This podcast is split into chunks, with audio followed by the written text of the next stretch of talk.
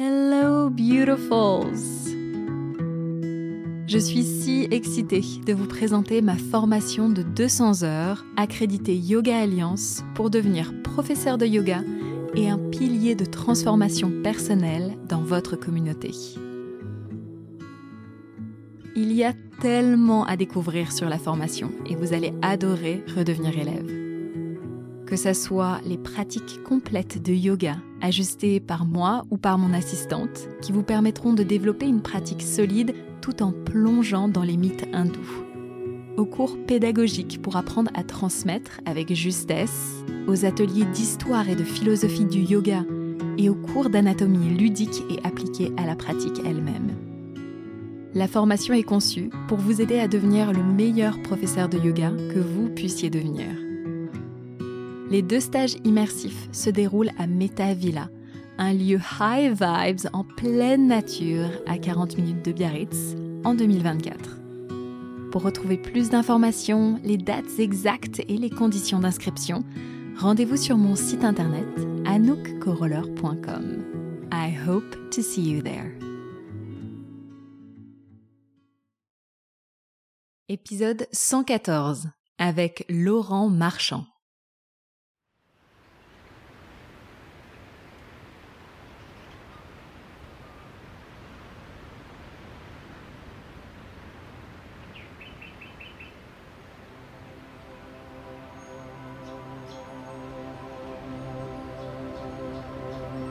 Bienvenue dans la saison 4 de mon podcast. Moi, c'est Anouk je suis professeure de yoga, une aventurière, et mon terrain d'exploration favori, c'est le monde intérieur. Je pense que, comme l'océan, c'est un univers riche et complexe. Dans ce podcast, que j'appelle aussi mon journal de bord, tu trouveras tous les mardis, dès 7h du matin, un nouvel épisode de moi ou de mes invités pour apprendre à mieux naviguer sur l'océan de ta vie c'est-à-dire à rayonner dans tous les domaines et vivre ta meilleure vie. Pour recevoir plus d'informations et de partage, rendez-vous sur mon site internet anoukcoroller.com et inscris-toi à ma newsletter. Je me sens tellement reconnaissante d'avoir interviewé Laurent Marchand pour un épisode. Si tu ne le connais pas, eh bien Laurent Marchand, c'est une pointure en développement personnel. Je l'admire énormément de par son travail, puisqu'il a facilité la transformation personnelle de milliers de personnes vers une vie heureuse et épanouie, mais aussi pour son côté pragmatique et ancré dans la matière qui fait tellement de bien à notre communauté spirituelle. Prépare-toi à être challengé. Laurent Marchand a une approche no bullshit qui ne laisse passer aucune croyance limitante, aucun schéma victimisant ou drama de l'ego. Dans l'épisode, Laurent parle de son histoire, depuis son enfance à la vie qu'il mène aujourd'hui. Du processus de matérialisation et de ses étapes pour que tu puisses toi-même les appliquer et faire l'expérience d'une vie spectaculaire. Il donne des exemples de matérialisation extraordinaire dont il a été témoin c'est fort en émotion. Des blocages fréquemment rencontrés dans ce processus et de comment les dépasser. Je lui pose des questions au sujet du syndrome de l'imposteur, de comment ne plus être impacté par les énergies et les émotions des autres, et bien plus encore. I mean, guys, c'est une pépite d'interview. Pour retrouver le travail de Laurent Marchand, rendez-vous sur son site internet laurent marchand.com et sur les réseaux sociaux. Et bien sûr, si cet épisode te plaît, alors n'hésite pas à le partager sur les réseaux sociaux ou à l'envoyer à quelqu'un qui pourrait bénéficier de ces précieux conseils. Je te souhaite une très belle écoute et je te retrouve à la fin de l'épisode.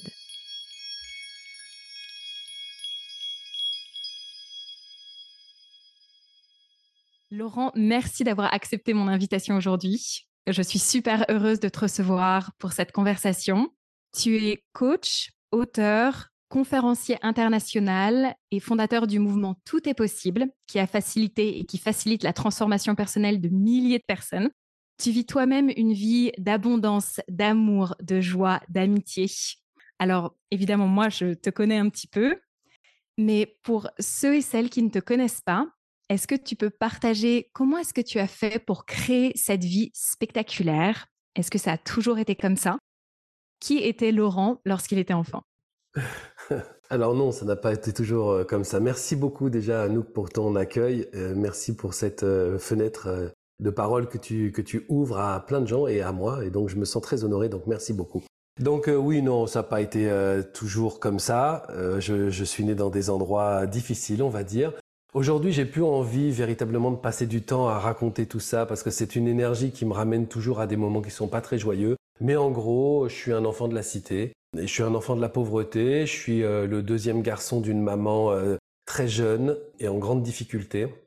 Donc en fait, euh, on va dire que mon enfance a été plutôt compliquée. Il se trouve que je suis hypersensible donc euh, j'ai tout pris dans la tête. Euh, il se trouve que je suis euh, TDA, donc j'ai été beaucoup chahuté. Donc en fait, non, c'était très très compliqué. Et je pense que d'ailleurs, c'est hum, comment dire la source de ce qui m'a donné envie d'aller ailleurs, d'aller voir voilà ailleurs si j'y suis quoi.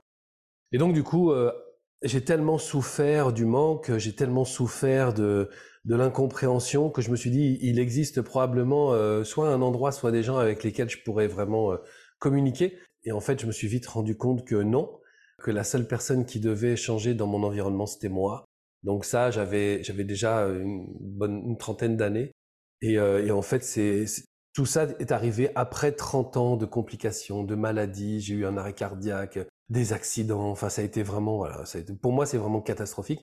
J'ai eu une première euh, relation, enfin des relations j'en ai plein, mais j'ai eu une première relation un peu importante qui a duré. J'ai eu euh, une petite fille et je me rendais compte qu'en fait j'étais pas le papa euh, qu'il fallait pour cette gamine. donc je me suis dit voilà, y a, t'as pas 36 solutions. Soit tu changes, soit tu crèves parce que là, après l'arrêt cardiaque, je me suis dit je sais pas ce que c'est que le prochain signal, mais il va être dur à avaler. Donc voilà, donc c'est à partir de ce moment-là que j'ai vraiment commencé à bouger avec donc euh, pour motivation de me dire voilà, je dois changer d'environnement, je dois changer euh, même de, niveau de vie, je, je dois changer euh, de, je sais pas de, comportement intérieur, je dois, je dois changer d'attitude, je dois changer de relation avec les gens, je dois changer tout. Et donc ça a été un long travail, mais absolument passionnant. Je suis profondément passionné par la transformation parce que je savais même pas que ça existait et parce que je me rends compte que c'est un truc extraordinaire. Donc je l'ai mis à profit le mieux possible en bossant beaucoup, beaucoup, beaucoup. Je suis un gros travailleur. Je pense que c'est vraiment le ce que j'ai hérité de cette euh, de cette vie difficile, c'est que j'ai beaucoup, beaucoup travaillé. Donc je suis un gros bosseur. J'ai bossé sur le développement personnel le mien pendant très longtemps. Ça fait plus de 20 ans, ça fait 23 ans, 24 ans maintenant. Et en fait, voilà, donc petit à petit, j'ai trouvé des outils que j'ai mis à ma sauce, que j'ai essayé, que j'ai tenté. Et puis après, euh, puis voilà, à un moment donné, j'ai eu le déclic avec le processus de matérialisation. Et euh, ces dix dernières années sont une sorte d'accélération de processus d'évolution pour moi dans ma vie, fois mille. Merci. Tu viens de le mentionner, tu parles d'un processus de matérialisation. Mmh Alors, j'ai envie qu'on rentre plus dans ce que c'est, ce que ça nous apporte, quelles sont les étapes. Mais avant tout, j'aimerais savoir pourquoi le mot matérialisation, en sachant que j'ai l'impression que ça se rapproche de ce qu'on peut entendre dans le développement personnel, qui est le processus de manifestation. Alors, est-ce que c'est la même chose? Est-ce que c'est différent? Qu'est-ce que tu as à dire par rapport à ça? Alors, tu m'emmènes, tu m'emmènes sur un sujet qui est un sujet pour lequel je, refuse aujourd'hui de mettre des, formes. Alors, je vais dire les choses très cash. Je crois qu'en fait, euh, manifestation, c'était une fuite c'est encore un moyen pour euh, les gens du développement personnel, je critique personne, mais c'est moi je le ressens comme ça. C'est encore un moyen de fuir la matière. Manifester, ça reste encore quelque chose, même le mot lui-même, il n'est pas dans la matière. Moi, je parle de matière et, je, je, sais en faisant, en faisant ça, en parlant de matérialisation, donc vraiment de la mise en forme dans la matière, que ça fait chier beaucoup de monde. Parce qu'on peut plus fuir en fait. À un moment donné, on parle de ça. Moi, j'aime bien tous ces trucs euh, de conscience, de spiritualité. Je suis noyé dedans. Je suis un immense euh, fan de, tous ces trucs-là. Mais je suis en incarnation. Je suis là, Anouk. Je je, peux, pas euh, dire autre chose. Aujourd'hui, si je veux chercher mon verre d'eau, bah, il faut que je me lève, quoi. Tu vois? Donc je suis dans la matière et je suis confronté à ça. Et cette matière qui est absolument fascinante parce que c'est la marque même de la limite et donc de la dualité, donc tout, ce que l'ego, le mental, le drama nous ramène tous les jours, eh bien dans ce dans cet environnement de la limite, eh bien moi je vais agir en énergie pour que ce que je projette dans mes champs quantiques devienne matériellement là. Et aujourd'hui, eh ben je me suis amusé alors dans la matière à avoir euh, des biens. Je suis dans une maison qui coûte plusieurs millions, elle est immense, euh, je suis, j'ai une voiture, j'ai deux motos, etc. Mais la matière, c'est aussi prendre les gens dans ses bras. Donc, créer des liens avec ses enfants, créer des liens avec ses parents. Pour moi, j'ai, d'ailleurs, j'ai commencé par ça. Hein, quand la première application du processus de matérialisation, c'était créer des liens avec ma famille, avec qui jamais j'ai eu de liens euh, qui étaient vraiment très forts. J'en ai eu quelques-uns avec euh, mes cousines, avec mon oncle, mais pas trop. Et donc là, j'ai travaillé pour pouvoir prendre ma maman dans mes bras. C'est ça la matière pour pouvoir prendre ma tante dans mes bras, c'est ça la matière, pour pouvoir aller avec ma moto jusque là-bas avec l'amour dans le ventre et non pas le sentiment que j'allais encore une fois être rejeté. Donc ça, c'est la première matière sur laquelle j'ai travaillé, c'est-à-dire la relation aux autres, qui n'est pas quelque chose d'énergétique et futile. C'est voilà, c'est quand on prend la main de la personne qu'on aime, ça s'appelle la matière. Quand je prends mon fils dans mes bras pour lui faire un câlin, pour lui dire au revoir, ça s'appelle la matière. Euh, donc voilà, j'ai commencé par ça et puis après, je me suis amusé avec les biens matériels. J'avais l'intuition que c'était quelque chose dans cette thématique-là parce qu'en effet, manifester, ça peut faire un petit peu genre poudre de fée, un peu voilà, fairy dust. Et c'est vrai que même dans ton livre et dans la façon dont tu communiques au monde, il y a quelque chose de très ancré, de très bring it back. Et parfois dans la communauté spirituelle où on utilise la loi de l'attraction, voilà, ça peut rester quelque chose de très déconnecté en fait. Donc j'apprécie particulièrement ce, prix parti de revenir à la matière à travers ton vocabulaire en tout cas. Je te remercie Anouk parce que juste tu cites la, loi d'attraction qui, alors moi j'ai lu Barbara Moore et, tous les GRX et compagnie, j'ai vu des, conférences de STRX, enfin euh, je me suis passionné pour ça et en fait j'ai toujours pensé qu'il manquait quelque chose. Et en fait, ce qui me manque, et je le dis haut et fort, et je sais qu'il y a plein de gens qui enseignent, euh, et j'ai plein d'amis d'ailleurs qui enseignent la loi d'attraction, qui me détestent, mais c'est que 60% du job, quoi. Le reste du job, c'est la, la terre, le reste du job, c'est euh, le physique, c'est le corps. Et en fait, c'est malheureusement, euh, ben, comme on oublie ça, en fait, tout reste une sorte de, de projection, alors absolument génial, hein, parce que c'est quand même 60% du job, mais en fait, cette, cette projection, elle reste fantasmatique pour plein de gens. Et en fait, malheureusement, si c'était pas le cas, j'en aurais rien à cirer, mais malheureusement, cette création fantasmatique sans résultat dans la matière, ça crée énormément de dépression, ça, ça crée énormément de conscience dépréciée, c'est-à-dire des gens qui se disent, bah en fait tout le monde y arrive, mais moi je suis nul. Et en fait ça c'est compliqué pour moi de me dire que je travaille dans le développement personnel et qu'en fait mes outils puissent exclure quelqu'un, c'est impossible. Merci pour ça. Et je sais qu'il y a plein de gens qui nous écoutent et moi-même, on trépigne d'impatience de savoir, OK, maintenant, comment est-ce que vraiment on va matérialiser? Est-ce que tu peux nous guider dans les étapes de la matérialisation? Et mmh, ouais, comment on fait en fait? Bah, Déjà, la première chose à comprendre, c'est qu'on le fait déjà. OK, là, euh, tu es assise sur ton canapé euh, dans ta maison ça veut dire que tu as euh, au moins manifesté euh, euh, un canapé et une maison. Tu as un micro à la main, donc tu as au moins manifesté un micro. Donc cette matérialisation-là, cette mise dans la matière de ce canapé, cette maison et ce micro, ce foulard, ce t-shirt, ces boucles d'oreilles, tout ça c'est de la matérialisation. D'accord?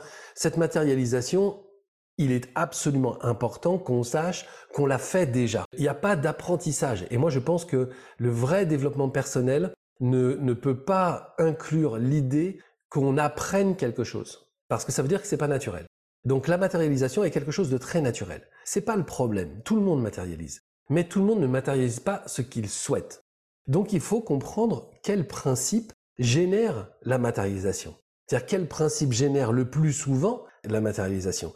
Je matérialise quoi? Donc, euh, j'invite tout le monde à regarder autour de lui la nature de l'environnement dans lequel il est, la maison, l'appartement, la pièce, les gens, l'argent sur le compte en banque, euh, la qualité de, des moyens de transport, euh, voilà, tout. Dans la matière, je regarde autour de moi pour me rendre compte, alors c'est le premier principe, c'est le principe de responsabilité, pour me rendre compte que la plupart du temps, l'énergie qui génère cette matière est quelque chose qui ne va pas dans le sens de mon bonheur. Bon, il y a plein de gens qui, matérialisent déjà de façon tout à fait spontanée dans le sens de leur bonheur, mais ceux-là, ils écoutent euh, rarement les podcasts parce qu'ils n'en ont juste pas besoin en fait. Donc ils écoutent des podcasts sur autre chose, euh, sur comment faire des, euh, des trusts à 100 millions de dollars, voilà. Mais bon, ils sont pas dans cette, dans cette position à se poser la question de savoir comment on peut transformer.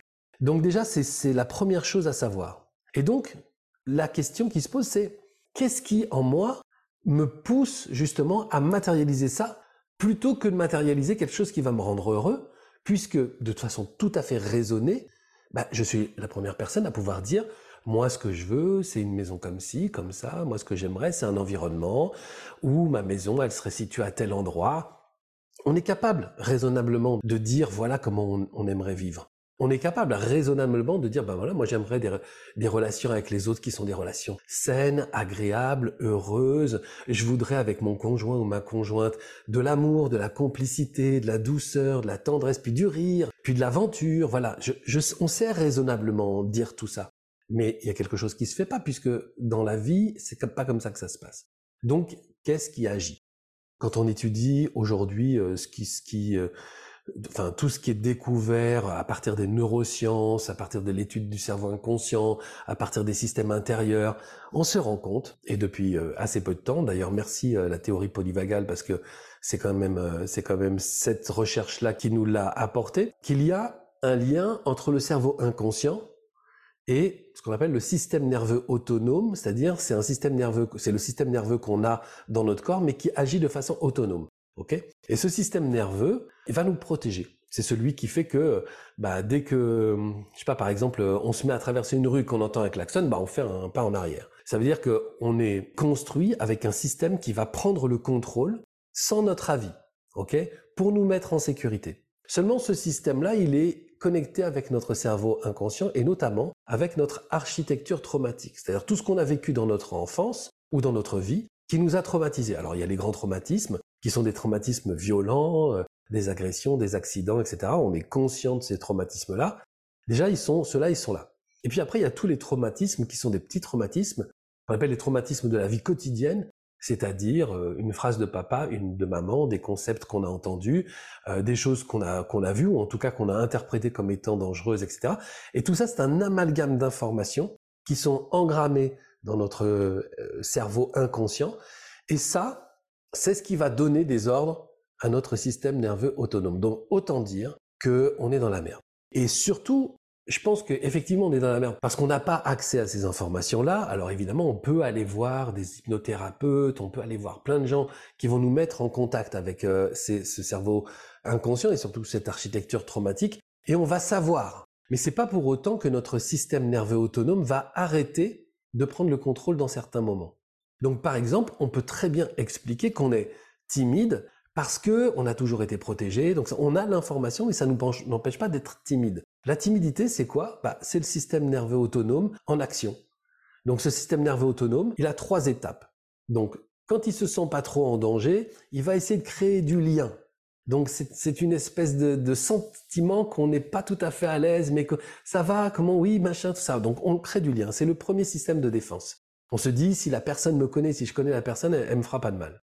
Mais déjà ça, c'est quelque chose sur lequel on n'a pas de, on n'a pas de maîtrise, parce que justement ce système nerveux, il est venu nous contrôler, et c'est le genre de situation où après on se dit, putain, mais pourquoi j'étais comme ça? Putain, c'était ridicule. J'étais là à faire des salamalek, n'importe quoi, je suis pas comme ça. Donc ça veut dire que on était sous, sous emprise du, du système nerveux autonome et qu'il était en train de nous balader avec son premier système de défense. Deuxième système de défense, un peu plus sentiment d'insécurité, c'est soit je fuis, soit j'attaque. Donc ça, on le voit énormément dans les relations, euh, notamment les relations amicales, familiales, amoureuses, beaucoup. C'est euh, tu reprends de la purée? Comment ça, je reprends de la purée? Évidemment, je reprends. Qu'est-ce que tu es en train de me dire? Tu es en train de me dire que j'ai grossi, c'est ça? Voilà, ça c'est l'attaque. Et à côté de ça, c'est euh, il y a, d'autres fois où en fait, on sent que l'autre il est il est pas bien dans ses baskets, qu'il est agacé par quelque chose, et la première chose qu'on fait, c'est qu'on se barre. Mais là encore, ce sont des choses où on se dit, mais pourquoi j'ai réagi comme ça? Ça va, il me demandait juste si, prenait la, si je prenais de la purée. Enfin, il n'y a pas besoin d'en faire un drama comme j'ai fait. Putain, on aurait dit une diva sur scène. Oui, oh là là. Mais voilà, c'est ça. Et puis d'autres fois où, je, on fuit et on se dit, mais pourquoi je me suis barré? Enfin, ça va, je peux, je peux quand même assumer une, une conversation. Donc voilà, tous ces, ces trucs. Et puis après, le troisième stade, c'est le stade qui est le plus terrible, c'est le stade de la sidération, où on se fige et on ne sait plus quoi faire. Et le stade donc aussi de la soumission, donc c'est dans le même, c'est le même stade, sidération et soumission, où là d'un seul coup on accepte tout. Et on peut se dire, ouais, mais enfin le stade de la sidération, faut vraiment un gros choc. En fait, pas du tout. C'est que tu es juste euh, à côté, euh, tu es à la machine à café et d'un seul coup il y a le mec ou la nana de la compta que tu trouves super mignon ou super mignonne qui arrive et là tu bloques. C'est-à-dire que euh, tu sais plus quoi dire, tu sais plus quoi faire, tu, tu, tu, tu, tu enfiles ta pièce dans le truc, tu tapes sur un truc au hasard, et en fait, et cette personne te dit, ah, dis donc, euh, vous prenez un potage à 8 heures le matin, ah, ah oui, euh, oui, et puis tu sais pas quoi répondre parce que tu sais que t'as as merdé, t'as pas appuyé sur le bon bouton, on te sert un potage, et puis comme t'es comme un couillon avec ton potage, tu te dis, bah, je vais quand même pas faire comme si j'aimais pas ça, donc tu bois le potage à 8 heures du matin, et là, tu es en train de te dire en même temps, en métaposition, mais qu'est-ce que tu fous, quoi? Ça, c'est la sidération. Et c'est aussi un acte de, soumission parce que tu te dis, de façon tout à fait consciente, tu te dis, je ne vais pas pas boire mon potage parce que sinon je vais passer pour un idiot. Donc tu commences à boire un truc que tu n'as pas envie de boire pour pas passer pour un idiot auprès de la personne. C'est ça, sidération, soumission dans la vie courante. Donc tout ça, c'est tous les jours. Pour moi, Anouk, il est absolument impossible d'imaginer que je vais continuer ma vie en laissant cette architecture traumatique prendre le contrôle sur moi dans des situations du quotidien comme ça. C'est impossible.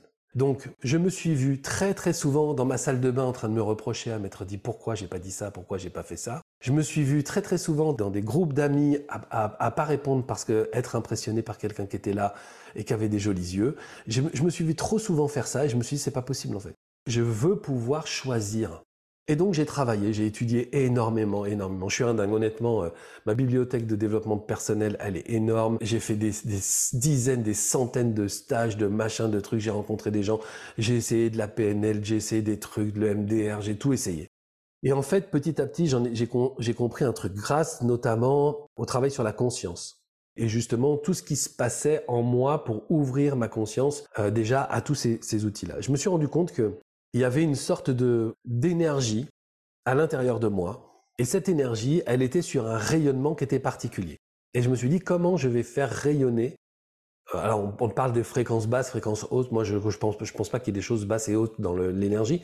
Mais comment je peux juste rayonner sur une fréquence qui soit une fréquence de puissance, en fait? Qui n'est pas une, fréquence de puissance dictée par mon ego qui va être puissant. Qui est juste la fréquence de tout être humain, de toi, de moi, de n'importe qui cette fréquence qui est ce rayonnement heureux, quoi. Comment je peux faire? Eh bien, il faut que je parle à mon cerveau inconscient, c'est-à-dire à toute cette architecture traumatique. Il faut que je, calme. Donc, Barbel mort, Jerry X, tout ça, on y vient. On proposait, euh, Napoléon Hill, on proposait de, de faire des projections. Moi, j'ai commencé à faire des projections. Et donc, d'imaginer des choses avec mon intellect qui soient résolues. Ok Donc je ne me vois pas en train de gagner de l'argent parce que c'est pas une situation résolue. Je ne me vois pas en train d'acheter une maison, ce n'est pas une situation. Par contre, je me vois en train de vivre avec, comme si tout était déjà derrière moi. Et je suis dans le bonheur de euh, parcourir ma maison, mais pas parce que je la visite, parce que je vis dedans. Donc je peux me visualiser en train de parcourir ma maison.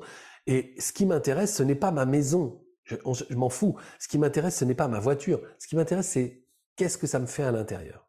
Donc, c'est psychologique, certes, mais ça renvoie sur l'émotion.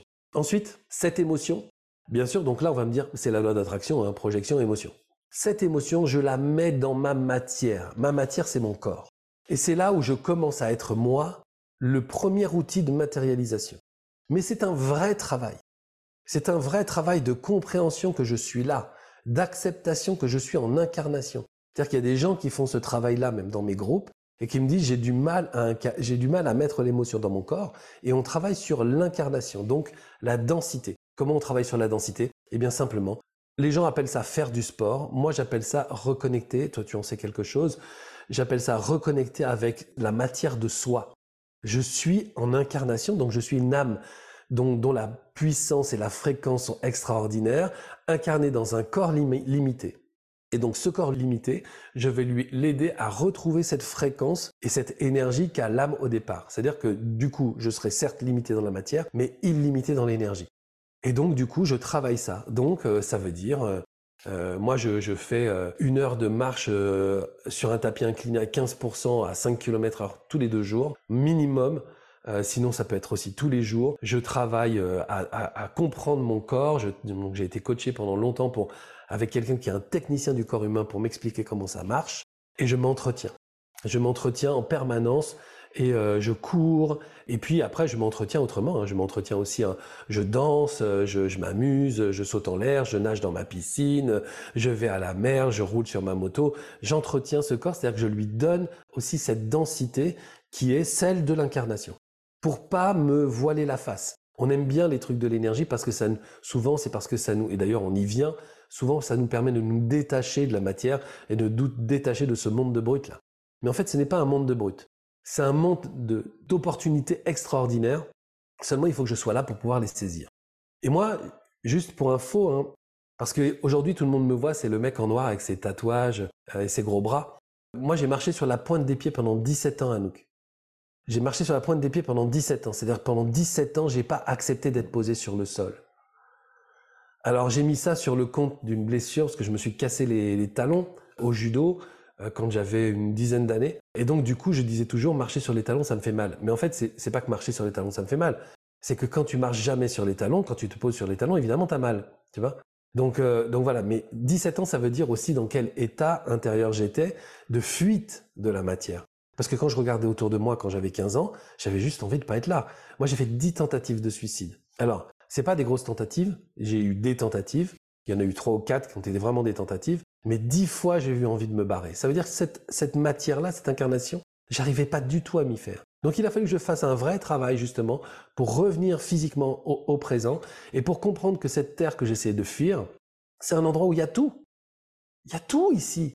Il y a des forêts, des montagnes, des lacs, des rivières, de la mer, il y, a, tout. Il y a des gens agréables, des gens désagréables. Il y a des gens qui parlent hindi, il y a des gens qui parlent espagnol, italien, français.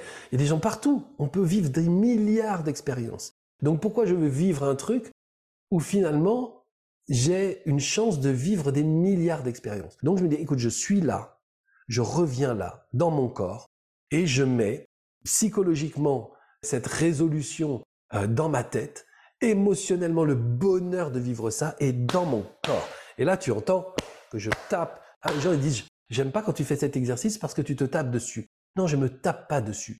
Je prends conscience que je suis matière. Et si je veux prendre conscience que la table est matière, qu'est-ce que je vais faire? Je vais faire comme ça. Eh bien moi, je vais prendre conscience en faisant comme ça. Après, on n'est pas obligé de se faire mal. Je me fais pas mal quand je fais ça. Mais je sens que j'existe, quoi. Je sens que j'existe. Et ça, c'est quelque chose qui est le grand élément oublié dans euh, les, concepts de manifestation ou de matérialisation. Donc, champ quantique, émotion, matière du corps, et ça, je le répète en permanence. Je le répète euh, six fois, dix fois par jour. Il y a des jours où je l'ai fait 60 fois, 70 fois. Donc j'étais en vacances. Hein. Mais je me pose là-dedans. Pourquoi? Parce que c'est la répétition qui va être le moyen de parler à mon architecture traumatique. Le faire une fois, mon architecture traumatique, elle en a rien à cirer. Elle reste toujours dans le, même niveau de sécurisation. Mais si je lui dis tous les jours, regarde, penser ça, vivre ça, ressentir ça, éprouver, hein, je ne parle pas de ressentir, mais d'éprouver physiquement, égal, je me sens bien, égal, je vais bien. Il y a plein d'outils qui utilisent ce principe de parler à l'inconscient en lui disant, tu vois, ça va. Il y a Nerti, Tipeee, alors, je trouve ces, ces, outils un peu violents, enfin même carrément violents, pour l'avoir fait. Hein. Moi, je me suis soigné avec euh, Nerti euh, sur un, un trauma. J'ai trouvé ça absolument génial, mais par contre, j'ai passé un sale quart d'heure. Le processus de matérialisation, c'est juste une répétition du bonheur incarné. Je projette, je, je, j'émotionne et j'incarne. Je répète ça, je répète ça. Petit à petit, le cerveau traumatique tire une conclusion. Et cette conclusion, c'est bah finalement, euh, avoir de l'argent, c'est pas si terrible que ça. Et petit à petit, et plus on lui dit, alors on fait pas ça pour avoir de l'argent, on fait ça pour casser l'architecture traumatique. Tous les gens qui le font avec l'enjeu de vouloir un résultat, ils sont toujours dans l'ego, et en fait, ils, connectent avec leur ego, mais pas avec leur cerveau inconscient. Moi, je dis, je change en fait. Je donne un autre mouvement à ma vie. Et dans ce mouvement-là, bah, c'est euh, avoir une grande maison, c'est génial. Et vivre la vie euh, de l'abondance, c'est génial. Et c'est génial. Et c'est génial, c'est génial, c'est génial. Et petit à petit, mon architecture traumatique, eh ben, elle s'arrête. Et elle arrête d'envoyer mon système nerveux euh, autonome en mission dès lors que je commence à m'approcher d'une situation qui est inconnue pour lui et qui lui fait peur. Donc petit à petit, qu'est-ce qui va se passer? Il va se passer que plutôt que d'être dans la fuite, dans l'attaque ou dans la, sidération, ben en fait, je vais être moi-même. Donc je vais voir autour de moi des opportunités que je voyais pas, qui peut-être étaient à là, 5 cm de moi. Mais je les voyais pas parce que j'étais retenu, parce que j'étais empêché, parce que j'étais sous contrôle de mon système nerveux autonome. Donc là, du coup, je me dis, voilà, je vais continuer de faire ça sur le thème de l'amour. Donc ça veut pas dire projeter une personne merveilleuse dans ma vie, mais me projeter moi en tant que personne merveilleuse dans ma vie. C'est-à-dire que le principe, c'est de dire, l'idée, c'est pas de savoir si euh, je serai aimé, l'idée, c'est de savoir si je suis aimable. L'idée, c'est pas de savoir si je vais gagner de l'argent. L'idée, c'est de savoir si je suis déjà riche intérieurement. C'est pour ça, c'est vraiment un travail intérieur. C'est pas un travail qui se fait avec l'extérieur. Il n'y a aucune, aucune solution et aucun secours dehors ni avec les gens, ni avec les, situations, les événements, les choses, les enfin rien.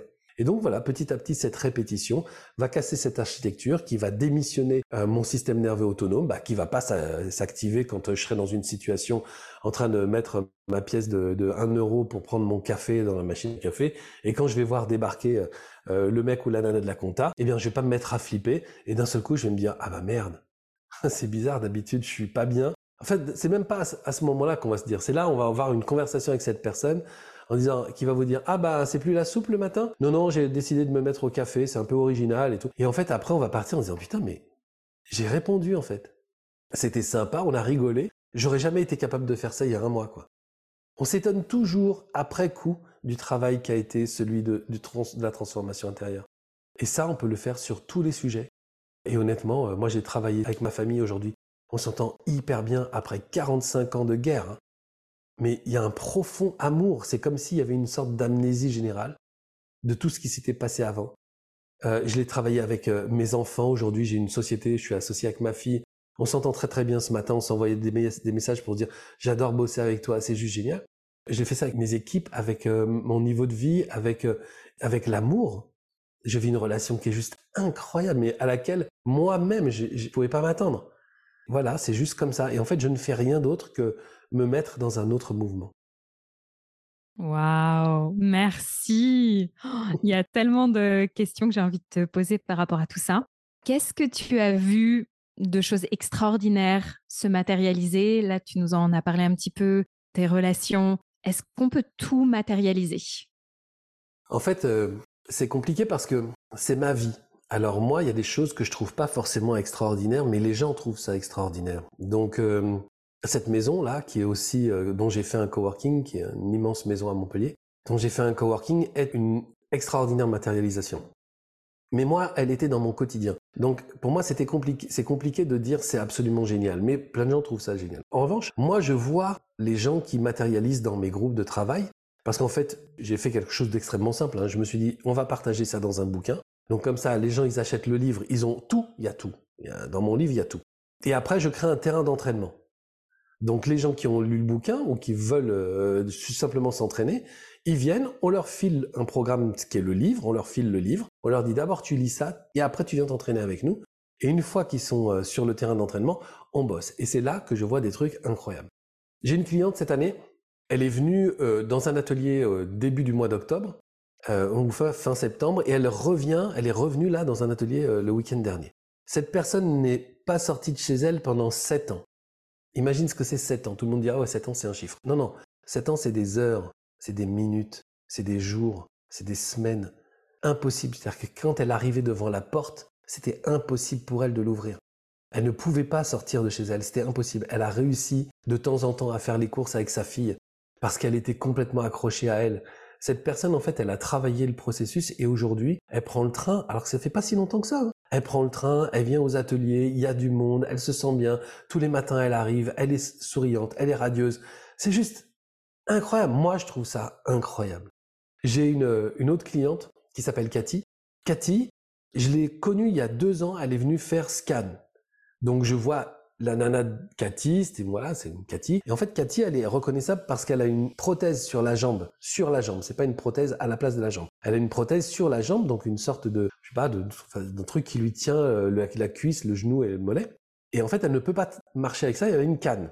Donc, je fais tout scan avec elle. Et puis, euh, je sais qu'elle est dans le programme. Puis, je, je, je vois ses postes. Je sais que c'est Cathy, quoi.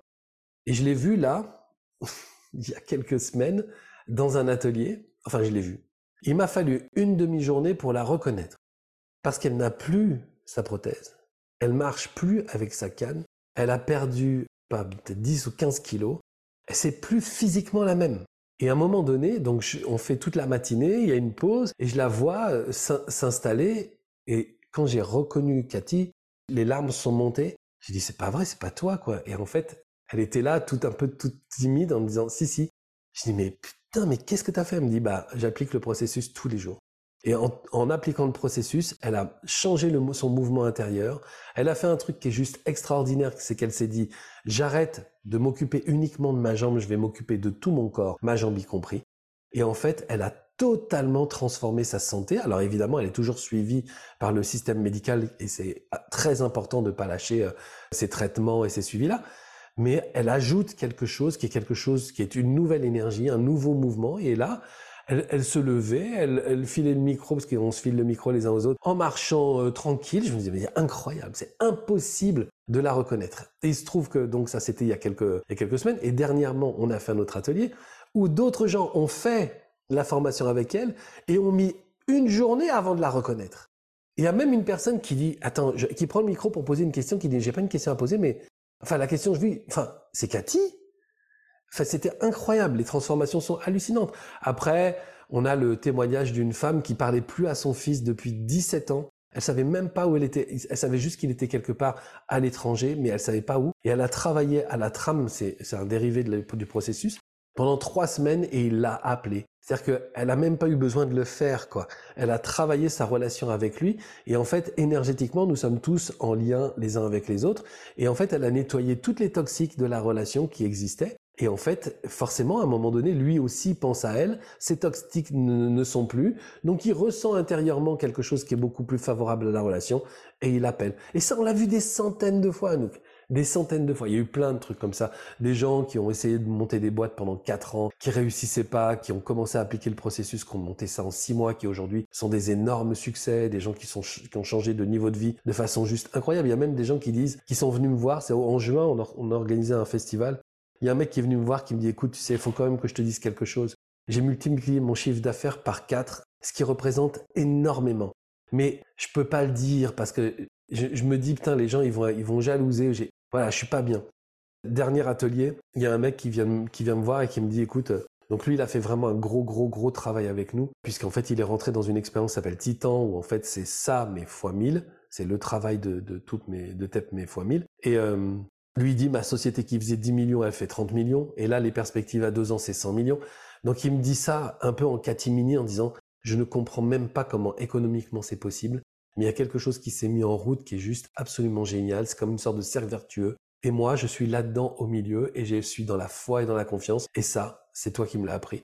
Mais en fait, on en a vu des, des trucs incroyables. Franchement, franchement, moi, je, je, trouve que les trucs les plus hallucinants, c'est quand même ce qui a été créé dans la relation. Une fois, j'étais euh, en train de faire des dédicaces et il y a une femme qui arrive avec son livre et qui me dit, euh, voilà, il faut que je veux absolument un mot sur ce livre parce que euh, c'est grâce à ce, livre que j'ai pu vivre une des plus grandes expériences de ma vie. Et je lui dis, c'est quoi? Elle me dit, bah en fait, c'est le retour de ma fille. Ma fille, en fait, on était fâchés depuis des années, mais elle, elle était dans la haine et je savais qu'elle avait la haine pour moi et je savais pas pourquoi. Et en fait, euh, et en fait, j'ai lu ce livre, j'ai appliqué et aujourd'hui on est, on est de nouveau ensemble, on s'est retrouvés, ça se passe hyper bien. Et je lui dis euh, ah mais c'est génial et t'aurais dû venir avec ta fille. Elle me dit mais elle est là et elle était juste à côté et on s'est pris dans les bras tous les trois. On pleurait comme des madeleines parce que c'était trop beau. Et en fait, on était là. Entre... Moi, je, je, leur dis merci d'avoir fait ce job. Elles, elles me disent merci pour l'info. Elles, elles pensent que j'y suis pour quelque chose, mais c'est juste une information que je donne. Et la gamine, elle était trop heureuse d'être euh, dans, dans ce truc-là, d'être un bienfait collatéral, quoi. Non, mais c'est, voilà. Je pourrais t'en citer encore mille comme ça. Waouh, c'est magnifique et what a blessed life tu vis. Ça doit être juste magnifique d'être témoin de tout ça et ça doit te donner encore plus d'énergie pour continuer, pour conquérir euh, plein d'autres cœurs et, pouvoir euh, dénouer à la fois des relations, mais aussi euh, débloquer des gens pour qu'ils aient plus d'accès à leur santé ou créer des choses magnifiques dans le monde. Merci pour tous ces partages, ça m'a moi-même ému. Tu en as parlé un tout petit peu, mais parfois il y a des toxiques. Tu en as parlé aussi à travers donc l'architecture traumatique. Quels sont aussi les plus gros blocages que tu vois et comment est-ce qu'on peut dépasser ces blocages? Tu as également parlé du fait voilà, d'avoir cette projection, de, vraiment l'incarner, de l'incarner à un point où c'est bien même de, toucher son corps, de se taper un petit peu dessus. C'est pas, pas joliment dit, mais voilà. Est-ce que tu as d'autres conseils s'il y a des blocages ou des toxiques? Est-ce que tu peux nous expliquer qu'est-ce que ça c'est toxique? Alors, déjà, il ne faut pas s'attendre à ce que ce soit une baguette magique. Par la répétition, on va provoquer notre architecture traumatique. On va la provoquer, puisqu'en fait, elle est là pour nous, pour nous protéger, et nous, on lui donne à manger quelque chose qu'elle ne veut pas. Donc il y a une provocation qui est là. Cette provocation, elle va générer des injonctions de notre mental, de notre ego et de notre drama. Les injonctions du mental, par exemple, si on veut développer une entreprise à un niveau qu'on n'a jamais expérimenté jusque-là, le mental va dire euh, ça s'est jamais fait, tu sais pas faire, tu es incapable de gérer l'argent, tu sais pas manager des gens. Pourquoi? Parce que le mental regarde dans la bibliothèque du connu, c'est les seules informations auxquelles il a accès. Il regarde et il dit en termes de chef d'entreprise, t'as jamais fait ça, point barre, ça s'est jamais fait, tu l'as jamais fait, donc tu le feras jamais. Donc ça, c'est les injonctions du mental. T'as jamais fait ça, t'y arriveras pas. Les injonctions de l'ego, c'est des injonctions d'identification. L'ego, lui, il a besoin d'être plus que quelqu'un et moins que quelqu'un. Donc là, les injonctions, ça va être t'es moins que quelqu'un. Tu n'y arriveras jamais, de toute façon, t'es nul, t'es à chier, tu te prends pour qui, voilà, ça c'est les injonctions de l'ego sur l'identification. Et les injonctions du drama, donc le drama c'est la surémotionnalité, c'est la sensiblerie. C'est pas l'émotion et la sensibilité qui pour moi sont juste du matériau merveilleux dont on se sert finalement assez jamais.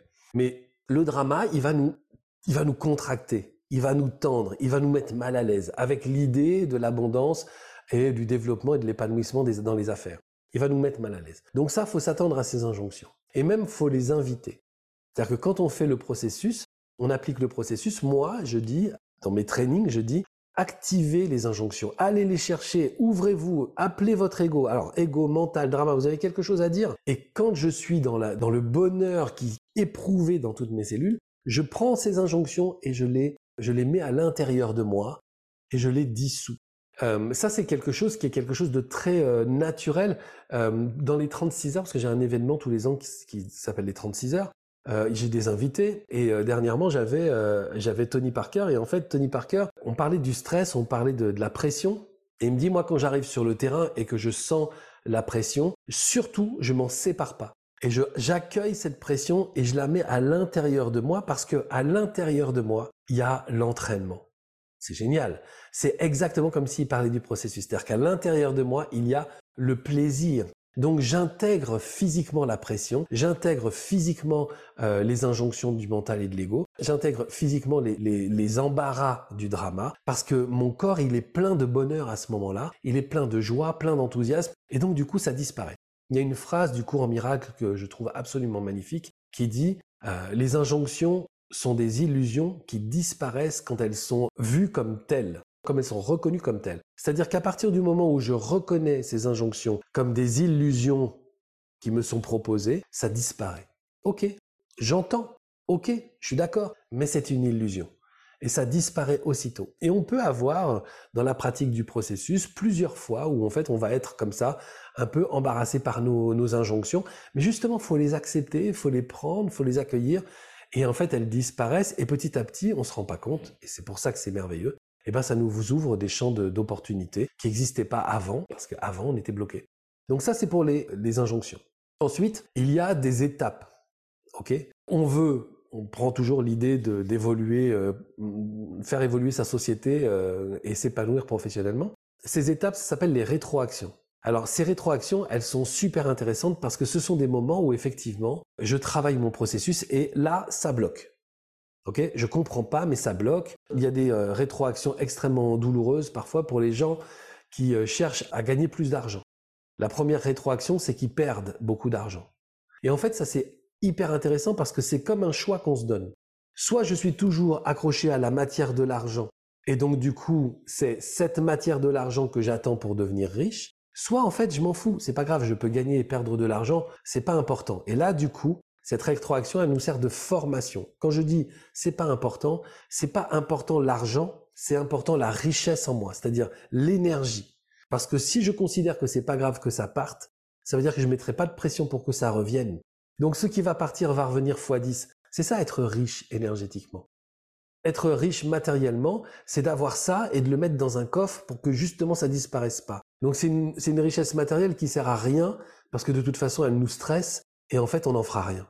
Tandis que cette richesse intérieure, donc qu'on apprend avec ce type de rétroaction qui arrive souvent. Donc moi quand je vois que ça arrive à des gens dans les groupes de training, euh, je leur dis ok très bien, ok comment tu décides, qui tu décides d'être face à ça, celui qui a peur ou celui qui a la foi? C'est pour ça qu'en fait c'est psychologique, émotionnel, physique, énergétique et spirituel. Parce qu'on développe la foi dans l'énergie nouvelle qu'on est en train de créer à l'intérieur de nous. Et cette énergie, en fait, elle va toujours à un moment donné nous ramener cet argent ou nous ramener dix fois plus. Mais il faut à un moment donné lâcher avec la matière pour pouvoir créer dans la matière. Parce que si tu lâches pas avec la matière, c'est-à-dire que tu en es toujours dépendant. Mais tu lâches avec la matière et là, tu crées dans la matière où tu n'es pas dépendant, où ta maison, c'est juste euh, ta maison, ta voiture, ton niveau de vie, euh, les relations, c'est juste un indice sur ton niveau de fréquence. C'est tout. Mais en fait, aujourd'hui, je peux tout perdre. Honnêtement, je m'en fous, puisque je sais que de toute façon, j'ai la, capacité intérieure de tout reconstruire. Donc, c'est pas grave. Je me dis, je peux être pauvre demain, mais je sais que si je suis tout nu dans la rue euh, j'ai plus rien, une heure après, au moins, j'aurai un caleçon. Et puis une demi-heure après, j'aurai un pantalon. Puis après, je sais que j'aurai un t-shirt. Puis après, je sais que je commencerai à faire des relations avec les gens. Et puis après, je serai que je pourrais trouver un boulot. Même si c'est plongeur, je m'en fous. S'il faut vider les poubelles, je m'en fous. C'est très bien. Tout ça est honorable quand on n'a pas d'autre chose à, faire. Et donc voilà, je me dis, c'est parfait. Je sais que c'est ça, être riche intérieurement. Ça s'appelle la conscience de richesse. Il vaut mieux avoir la conscience de, la, de richesse que un million sur son compte en banque. Parce que million, c'est exceptionnel. La conscience de richesse, c'est des millions potentiels. Donc c'est autre chose. Donc ça, c'est euh, les rétroactions. Et les rétroactions, moi j'adore ça, hein, franchement. Quand j'ai envie, parce que tout le monde a envie, je, je me dis, ah, je suis à un palier. Ça veut dire que j'ai suffisamment évolué pour arriver à un moment où je dois trouver des solutions pour me former à moi-même hein, sur d'autres potentiels, sur d'autres capacités pour augmenter ce niveau-là. Donc je suis en train de monter un étage et je suis super content. C'est pas tout à fait des moments où on est très heureux, mais ce sont des moments qui sont absolument géniaux. Et puis après, on peut travailler avec les toxiques, c'est ce que je disais tout à l'heure, je fais genre 30 secondes là-dessus. C'est-à-dire qu'en fait, on travaille pour obtenir. Ça, c'est une toxique. Donc je, j'applique la matérialisation, le processus, et puis après, je regarde vite sur mon compte en banque pour voir si ça a changé. Non, enfin, ça marche pas. Quand je disais tout à l'heure au, début de l'entretien qu'en fait on matérialise tout, tous, imagine que euh, tu es euh, avec ton copain ou ta copine, et en fait, euh, cette personne se tourne vers toi et dit, tiens, ça te dirait d'aller à Caracas? Allez, on part en vacances à Caracas. Ce serait génial. ah ouais, ce serait super, allez, on part cinq jours à Caracas. Donc le soir, vous discutez de Caracas, vous vous mettez dans l'énergie des vacances, tu vas te coucher. Le lendemain matin, quand tu te lèves, t'es pas étonné de ne pas être encore à Caracas, tu vois. Si c'est le cas, si tu te lèves d'un seul coup en disant mais putain, mais pourquoi on n'est pas encore à Caracas, c'est qu'il y a un problème.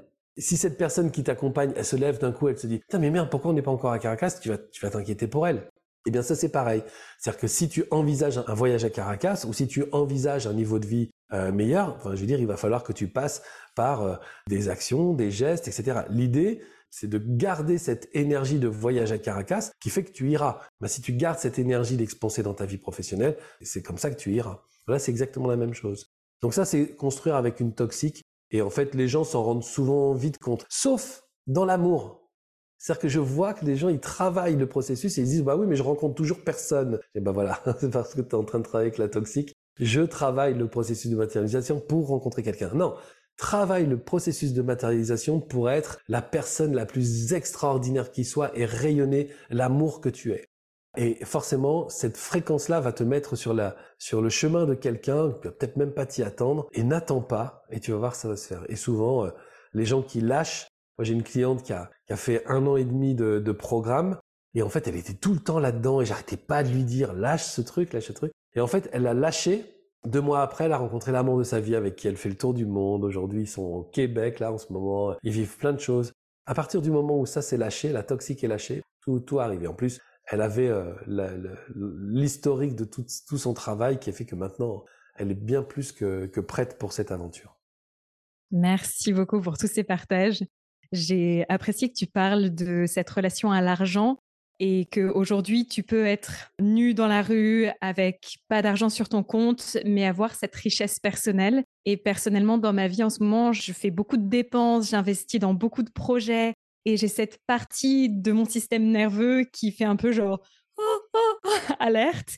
Et à la fois, parce que je, je travaille beaucoup sur moi, je fais beaucoup de voilà de méditation, de travail énergétique. Euh, au final, voilà, moi je me tape pas encore dessus, mais mais je sens que j'ai incarné cette énergie, et ben j'ai ça au fond de moi qui me dit mais en fait, même si tu perds tout, là tu sais que ça va revenir, tu sais qu'il y a cette confiance qui est en train de se construire et l'argent va revenir, vraiment t'inquiète pas et c'est ça qui m'aide à avancer en fait. Sinon, je pense que je le ferais pas et j'agirais complètement par peur et je fermerais tout. Anouk, tu surfes.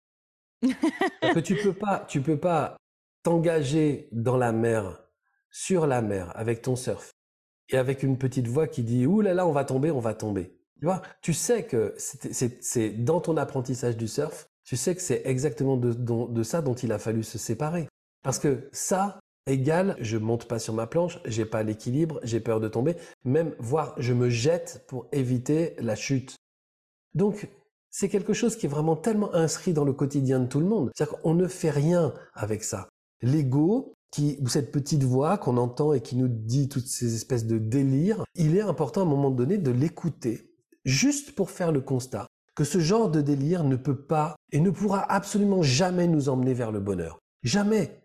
Ça peut pas nous emmener vers l'abondance financière. Ça peut pas nous emmener vers l'amour. Pour aimer et pour, et pour partager quelque chose de merveilleux avec quelqu'un, il faut être dans une pleine acceptation de cette situation, de soi, de l'autre, pour ce partage-là. Si on est dans une appréhension que l'autre nous quittera parce que tout le monde nous a toujours quittés, parce que qu'est-ce qu'on est en train de faire? On est en train de, de, de jeter de l'acide chlorhydrique sur notre relation comme ça, là, en disant non, tout ça va nous faire du bien. Non, ça va nous bouffer, ça va nous brûler, et à un moment donné, bah, ce sera tellement désagréable que ça va nous séparer.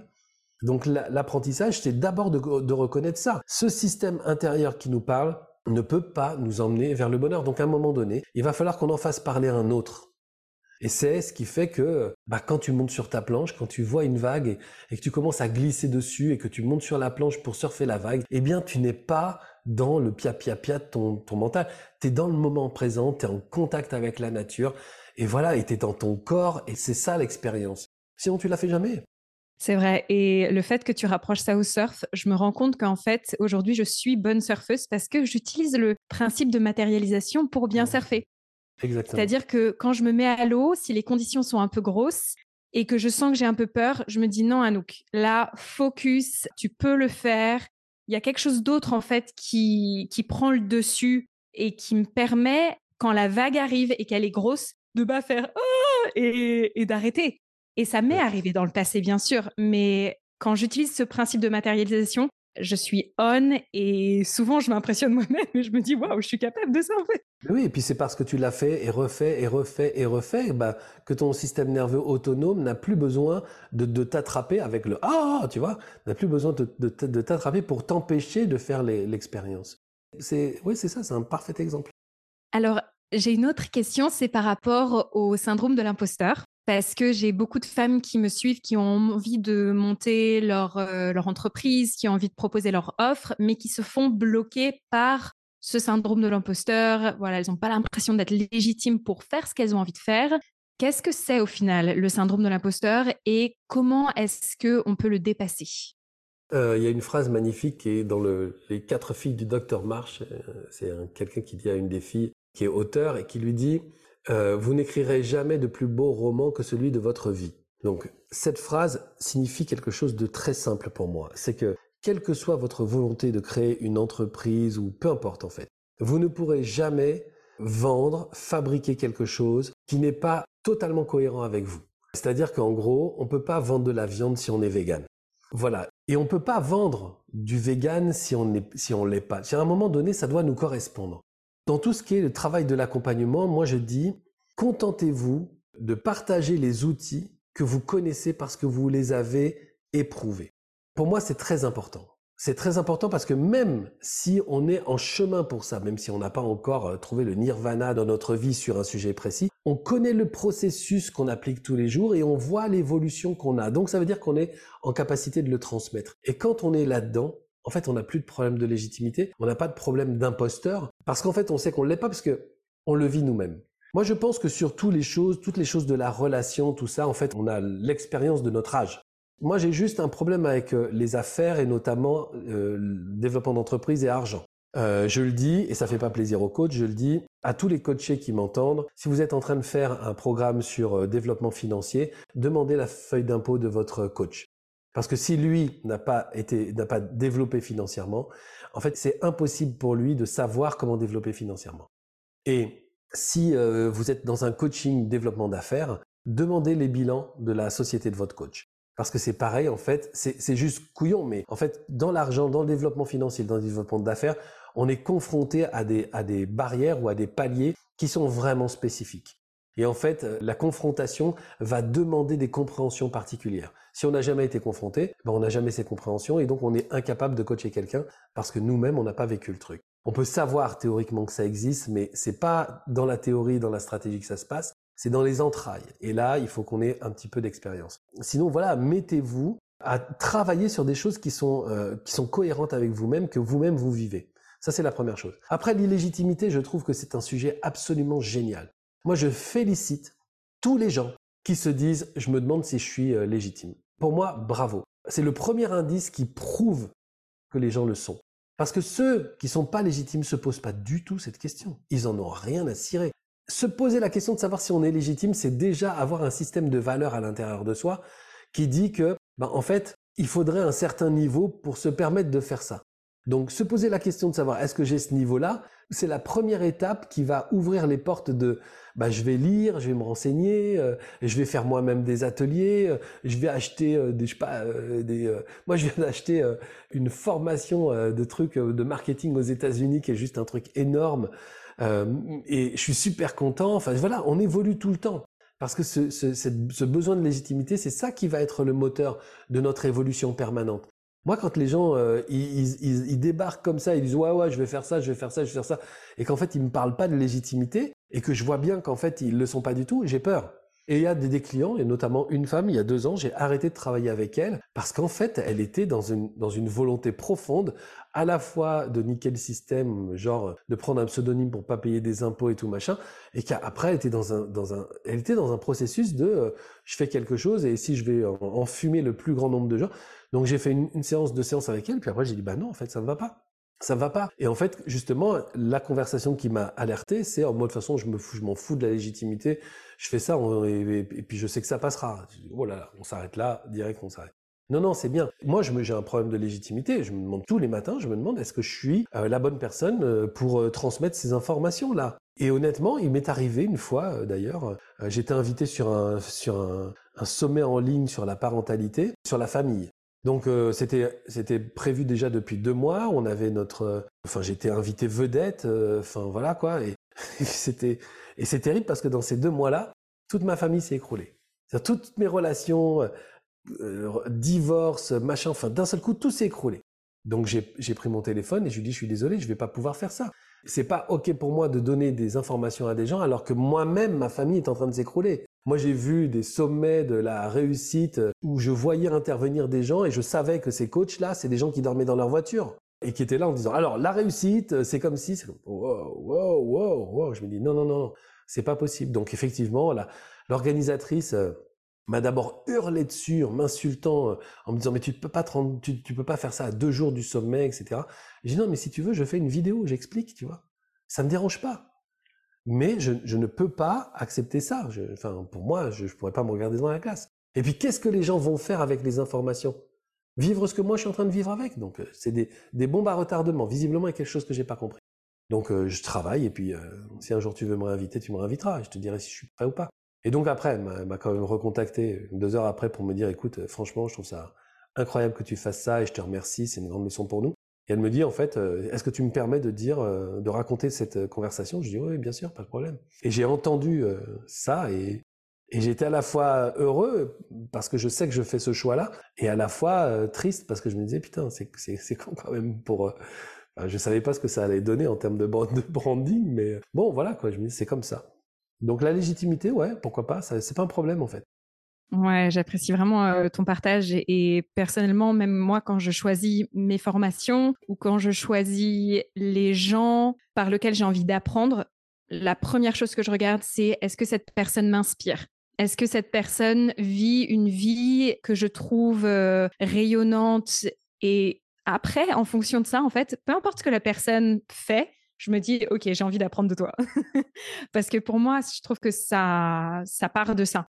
Oui, puis je pense qu'il faut vraiment faire euh, confiance à ce qu'on ressent. On le sait, c'est toujours le meilleur, euh, c'est le meilleur vecteur, quoi. C'est, il est beaucoup plus intéressant que euh, notre ego ou notre mental qui lit des pages de vente et qui se laisse convaincre par des arguments marketing. C'est est-ce que, voilà, qui t'enseigne? Qui mm. t'enseigne? Ouais, complètement. Alors, j'ai encore deux petites questions pour toi, Laurent. La première, c'est pourquoi est-ce que c'est important de s'autoriser à vivre ses rêves Pourquoi est-ce que c'est important pour le monde de faire ça? Excellente question. C'est une excellente question et euh, peut-être que la réponse va un peu te, troubler, ou enfin en tout cas j'espère que ça va être entendu. Moi je pense qu'en fait il ne faut pas le faire pour ça. Il ne faut pas le faire pour vivre ses rêves en fait. Il ne faut pas le faire pour changer le monde parce que c'est euh, une moyenne. Enfin je pense hein, que c'est encore un moyen de se fuir soi-même. En fait, je, travaille avec une, euh, un outil euh, très simple en fait, qui s'appelle les fenêtres de Johari. Il y a quatre fenêtres de la connaissance de soi. La première fenêtre, c'est l'intimité, ce que je sais de moi que les autres ne savent pas. C'est mon intimité. C'est tout ce que je connais sur moi que les autres, voilà, ne savent pas parce que je suis dans ma salle de bain, dans mes toilettes et c'est ma vie, quoi. Ensuite, la deuxième fenêtre, c'est ce que les autres savent de moi que moi je ne sais pas. C'est l'image de moi. Qu'est-ce que les gens pensent comme, ça quand j'arrive dans une pièce? Qu'est-ce qu'ils pensent? Qu'est-ce qu'ils ressentent? Ce que les autres savent que moi je ne sais pas. La troisième, c'est la communication, c'est la vie sociale, c'est-à-dire ce que les autres savent de moi que je sais aussi. Donc c'est des informations que j'ai sur moi que je donne, c'est ma légende, tout le monde va voilà, les gens prennent ça, donc, que je sais de moi que les autres savent aussi. Et le processus de matérialisation, c'est la quatrième fenêtre.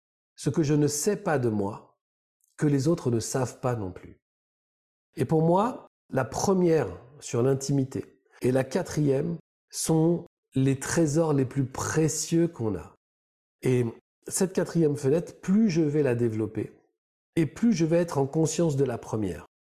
Si je suis en conscience des deux, je suis en conscience de la deuxième, c'est-à-dire l'image de moi, puisqu'en fait, à partir du développement de mon potentiel, je sais que je dégage une autre énergie, donc je la maîtrise, donc c'est la deuxième.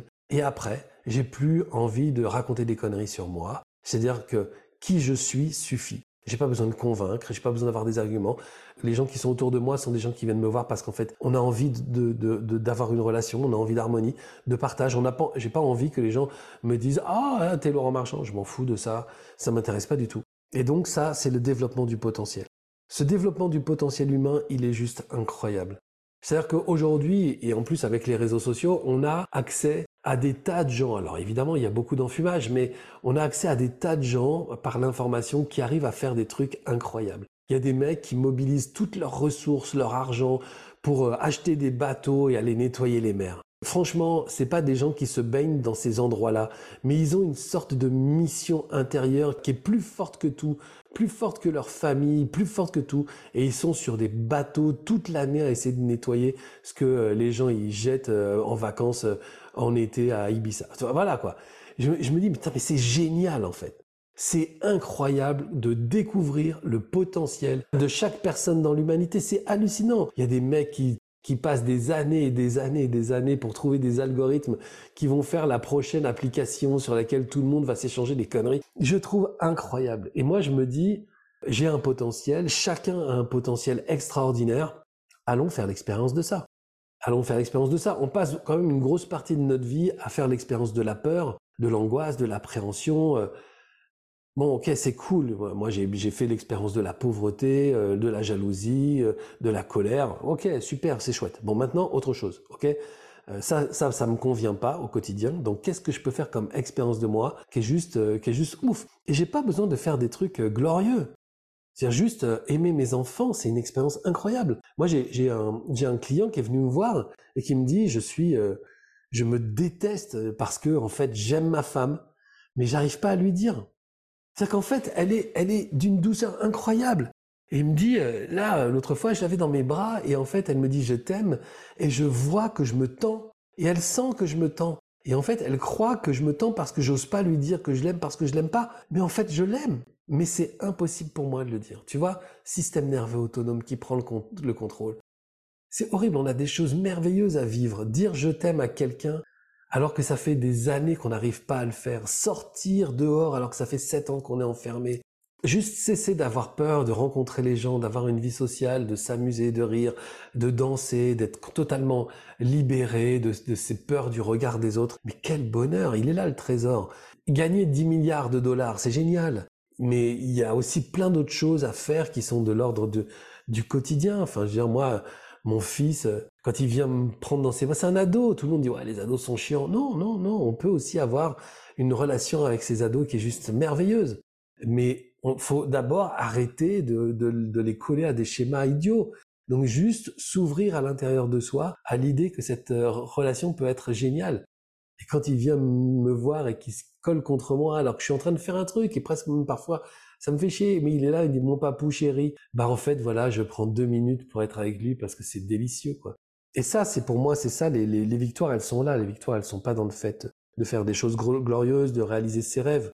Euh, moi, je, me dis euh, aujourd'hui, euh, qu'est-ce que j'ai envie de faire? Évidemment, je, pourrais partir dans des grands délires.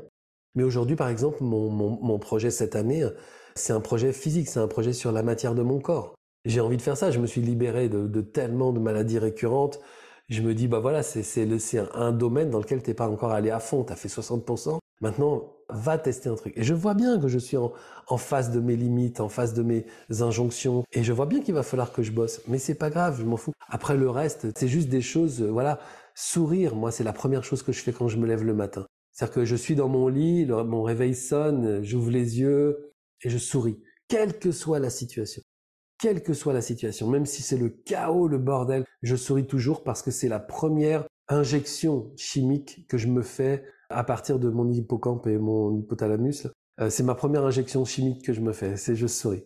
Là, je souris, mais vraiment, je fais un grand sourire jusqu'à ce que cette chimie arrive et soit dans mon corps. C'est pas juste un geste, c'est pas juste une intention. Il faut que ce soit un geste et une intention qui déclenche une chimie qui se libère à l'intérieur de mon corps et dès que c'est libéré, je me lève. Voilà. Je viens de le faire ce matin et j'ai adoré. J'ai trouvé ça juste génial. Je me suis dit, en fait, maintenant, tu commences tous les matins comme ça.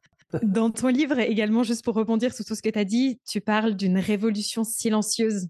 J'ai mmh. vraiment aimé ce terme. Je trouve que ça fait appel à toute cette partie plus subtile, en fait, de notre intériorité et de, et de cette transformation personnelle qui apporte finalement énormément euh, autour de nous également. Donc, euh. Ce que je trouve magnifique, c'est que Aujourd'hui, il y a des milliers de personnes qui sont passées par mon, mon programme. Et euh, tu vois, dernièrement, j'ai une, une, de mes clientes qui me disait, tiens, voilà, je suis dans un problème comme ça, manana. On a fait appel à un cabinet d'avocats qui s'appelle comme ça. Et je lui réponds, tu sais qu'en fait, la responsable de ce cabinet d'avocats, c'est quelqu'un qui a fait le programme aussi. Et en fait, il y a plein de trucs. Y a, y a on me racontait là ce week-end que euh, c'est une cliente qui disait, en fait, chez moi, mon fils se moque toujours un peu de moi par rapport à tout est possible parce que j'ai le carnet, le machin, le truc. Et en fait, euh, on est allé au camping cet, été et il a vu passer une personne qui avait une gourde, euh, tout est possible. Il a, il a couru vers moi et dit, oh, regarde, il y a, quelqu'un qui fait le programme aussi. Et du coup, on s'est rencontrés et tout. Franchement, le plus on sera nombreux et le plus il y aura des, une volonté de partage harmonieux. Est-ce qu'on y arrivera? Je sais pas. Mais en tout cas, l'idée, c'est vraiment d'installer la graine de la, de la pure potentialité, qui est une, notion que j'ai appris chez euh, Deepak Chopra. La pure potentialité est un truc extraordinaire. C'est-à-dire la pure potentialité, c'est euh, le, brin d'herbe ne fait pas d'effort pour pousser, le rayon du soleil ne fait pas d'effort pour te réchauffer en fait, et l'humain n'a pas d'effort à faire pour rayonner. Et donc c'est ça la pure potentialité. Et moi je trouve ce concept absolument merveilleux. Et vraiment l'idée de, travailler dans ce training qui dure 12 mois, dans lequel on est accompagné, il y a des référents qui sont avec nous, on, travaille toujours ensemble, il n'y a personne qui est sur le bord du trottoir. Vraiment, l'idée, c'est, pas que les gens suivent un programme et disent Hurrah, Laurent Marchand, quoi. Si les gens s'en vont derrière et puis sont heureux, moi, je suis, super, euh, super heureux. Une fois, je suis allé interviewer une, cliente pour un documentaire parce qu'en fait, euh, elle a développé euh, ses affaires au point d'acheter une maison, de retaper une grange, etc. Et en fait, je, suis allé la voir et on parle de ça. Il y avait des caméras et on filmait comme ça, tout ça. Et puis après, on se pose et on se pose sur des chaises tous les deux. Et elle me dit, tu sais, je l'ai pas osé te le dire, mais c'est pas ma plus belle matérialisation, ces granges-là, tu vois. Je dis, ah bon, c'est quoi? Elle me dit, tu sais, je suis malade depuis 15 ans. Et dans mes dernières analyses, il n'y a plus rien, en fait. Et puis, il faut que je te dise aussi, cet homme-là que tu vois dans la maison, avant de démarrer le programme, c'était une procédure de divorce. Et aujourd'hui, c'est la plus belle histoire de ma vie, quoi. C'est-à-dire qu'en fait, on est passé par des, moments horribles, euh, notamment qui étaient liés à la maladie. Et en fait, elle dit, en fait, je lui ai dû juste demander, laisse-moi un peu de temps il m'a laissé le temps et aujourd'hui c'est, tu vois, il me dit, je sais pas comment dire, je sais pas ce qu'on peut filmer si je te dis ça. On peut pas filmer des analyses des, trucs qui n'existent pas. Donc on parle de la, maison et, mais, mais voilà, aujourd'hui cette maladie, je l'ai plus quoi. Et aujourd'hui mon couple, il est heureux. Donc en fait, c'est voilà, on n'est pas là pour bâtir des châteaux. On est là pour juste être heureux en fait, profondément heureux. Parce que quand on est libéré du système du cerveau traumatique, mais c'est euh, c'est juste euh, voilà, c'est ce que je viens de faire. C'est ah, c'est soulageant, quoi. Tu vois, c'est soulageant. C'est la paix, quoi. Et l'expérience de la paix, l'expérience la plus extraordinaire qui soit. Moi, je m'en fous que les gens s'achètent pas des voitures ou s'achètent pas. Je m'en fous. Je veux qu'ils ressentent la paix, quoi. Une fois qu'ils ont ressenti la paix, ah, allez, allez dans votre vie. C'est bon, vous êtes, euh, vous êtes libérés, les gars. Merci beaucoup. Ma dernière question, c'est par rapport à, à, des mots que tu as partagés dans ton livre également, que je recommande évidemment à tout le monde, qui est fantastique. Et ces mots, c'est je ne suis plus poreux. Je pense qu'en effet, il y a pas mal de personnes qui peuvent souffrir de cette porosité. Est-ce que tu peux nous expliquer comment est-ce que tu étais lorsque tu étais poreux À quoi ressemblait ta vie et qu'est-ce que tu as fait pour ne plus l'être? Bah En fait, je pense que tout le monde est, est poreux parce qu'on c'est un modèle d'éducation. C'est-à-dire qu'on on est fragilisé euh, enfant par l'état de nos parents ou de nos éducateurs principaux. Donc on est comme des éponges comme ça qui prenons euh, un peu l'état l'état des gens à l'extérieur de nous. Et puis euh, c'est pareil avec nos copains de classe, c'est pareil avec nos instituteurs, c'est pareil avec tous. En fait, on est dans une espèce de vigilance permanente qui fait que en fait tous les états à l'extérieur de nous vont prendre la main sur notre état intérieur au point qu'à un moment donné, ben, on va complètement s'oublier. Donc ça fait des adultes qui grandissent et qui sont euh, tétanisés par le regard de l'autre, ce que va penser le voisin, ce que vont penser leurs parents, machin. Il y a des gens qui arrivent, qui sont adultes. Moi, j'ai une, cliente qui me dit qu'en fait, elle n'arrive pas à réussir parce qu'elle est tétanisée par le regard de son père, parce qu'en fait, son père a été extrêmement dur avec elle. Et en fait, elle me dit, dans le coaching, elle arrive à la conclusion de me dire, en fait, il a tellement été dur avec moi que je me rends compte que si je, si je réussis, il va pouvoir s'en vanter tu vois, il va dire, il va justifier le truc en disant, euh, bah de toute façon, du coup, j'ai bien fait d'être dur avec elle. Et donc, je, me dis, putain, très très intéressant. Et puis on continue de parler et tout. Et, je dis, bon, alors tu vas faire, euh, tu vas faire un truc, c'est que tu vas, tu vas tenir l'énergie quand tu seras en face de ton père. Elle me dit, bah non, c'est pas possible. Il est décédé depuis deux ans. C'est-à-dire qu'en fait, cette porosité, elle est tellement importante que même après le décès de quelqu'un, cette personne n'arrive pas à s'en détacher. Donc euh, on a tous été un peu traumatisés par rapport à cette porosité, donc plus ou moins en fonction de ce qu'on a vécu. Mais en fait, plus on travaille sur notre intériorité et notamment la paix, c'est-à-dire vraiment l'expérience d'être dans la ah, dans un espace où on, ah, voilà, on est vraiment, on se sent vraiment tranquille. En fait, c'est une reconnexion au pilier, au socle que nous sommes nous-mêmes. Et c'est pour ça qu'en fait, cette paix, elle ne peut pas être expérimentée sans la vraie notion du corps. Tous les gens qui font euh, du boulot sur la méditation et en fait qui sont totalement perchés, qui me parlent de paix, c'est pas possible. La paix, c'est éprouvé. Donc c'est le corps et, pour ça il faut être ici parce que c'est magnifique justement d'être en paix ici. C'est ce que je dis. Je dis la méditation, c'est absolument génial. Mais arriver à méditer le 24 décembre à la Fnac, ça, c'est du, c'est le job, quoi, tu vois. Parce que méditer sur un coussin tout seul dans ta maison, alors tu vois, au bord de la mer, c'est cool, mais non, non, faut vraiment, bah, pour moi, c'est la paix dans ce monde-là. C'est justement la reconnaissance que, ou en tout cas la compréhension par l'expérience, parce que c'est pas une compréhension théorique. C'est très, très, même très, très difficile à comprendre théoriquement, mais quand on fait l'expérience de la paix, on fait la paix avec tout, avec soi, avec l'extérieur, et donc il n'y a plus de porosité. Alors parfois, effectivement, on a toujours des gens autour de nous euh, qui râlent, qui sont pas contents, qui machin, qui parce qu'ils sont pas dans un travail intérieur, parce qu'ils sont voilà, ils sont embarqués dans une dans une énergie ambiante. Mais on peut avoir du recul en fait, on peut leur laisser ça. On n'est pas obligé d'embarquer avec. Moi j'avais mon premier coach qui est un mec absolument extraordinaire, il m'avait sorti cette phrase que j'avais adorée. Bon, il m'en a sorti des milliers hein, que j'adorais, mais celle-là était très belle. Elle me dit, il me dit en fait tu me parles de, du regard des autres et de la porosité à l'humeur des autres, mais imagine que tu prends le métro le matin à 7 heures, ok? En fait, tu vas rentrer dans un métro bondé où tout le monde a un parfum différent. Il y a des gens qui sont sortis la veille et qui ont toujours l'odeur de la soirée, de la transpiration, d'autres qui seront parfumés avec du Chanel, d'autres qui sont parfumés avec d'autres parfums. Voilà. Quand tu sors du métro, tu n'emportes pas tous les parfums avec toi. Le parfum, c'est l'humeur. OK?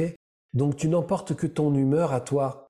Tu peux être un temps influencé par l'humeur des autres, mais apprends à sortir de ça pour ne pas t'embarquer avec l'humeur des autres. Et j'ai trouvé ça extrêmement fort comme image. Et c'est ça vraiment que j'ai essayé de, travailler. Juste être dans, l'acceptation de mon propre état intérieur et me dire, mais même chez les gens qui sont très très enthousiastes, hein, que je ne suis pas obligé euh, d'être euh, contaminé, quoi. Et en fait, la, contamination émotionnelle, qui est quand même un principe hein, dans le développement personnel, c'est comme installé comme une, comme quelque chose qui est immuable alors qu'en fait, pour moi, c'est un détail. C'est vraiment, pour moi, c'est du travail inutile de travailler comme ça sur des contaminations émotionnelles. Mais il y a des gens qui sont très forts là-dedans, qui nous expliquent qu'on fait des bouquins et tout. Mais pour moi, je me dis, mais en fait, c'est très très facile de s'en séparer, alors que ça représente euh, une montagne. Mais quand on connecte la paix à l'intérieur de nous, quand on essaye de s'en séparer, oui, c'est une montagne. Et ça veut dire qu'en fait, on est toujours dans un travail égo-mental drama, de rigidité et de contrôle. Et quand on, on connecte la paix, en fait, et qu'on sait ce que c'est. En fait, la paix, c'est quand même le Graal.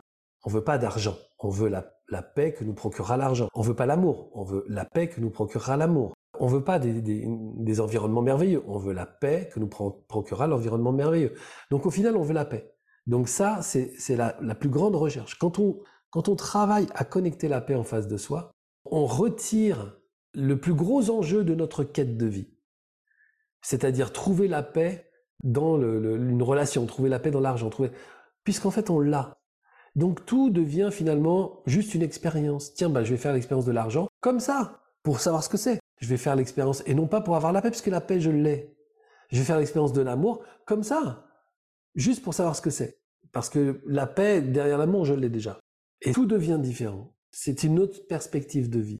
Et cette porosité, elle n'existe plus. Hein. moi, dernièrement, je suis, allé, je suis allé boire un coup avec un copain je le regardais, je me disais, waouh, j'aimerais pas être dans ses intestins, quoi. J'aimerais pas être dans son cœur, j'aimerais pas être dans son corps. C'est incroyable. Mais euh, c'est pas pour autant que j'étais, euh, voilà, j'étais bienveillant et je l'écoutais euh, se plaindre de tout et de tout le monde et, du monde et des gens et des femmes et en fait c'était super. Et en fait on a discuté pendant une heure et demie. Il m'a absolument pas demandé comment j'allais. Il a pas demandé à ma compagne ce qu'elle faisait dans la vie. Il s'est intéressé qu'à son trauma. Mais ouais, ok, super, bah voilà. Qu'est-ce que ça veut dire en fait? Bah, Ça veut dire que d'une façon tout à fait froide, euh, je sais que je vais, euh, je, vais, je vais moins le voir. Parce que voilà, parce qu'il n'est pas intéressé par la relation.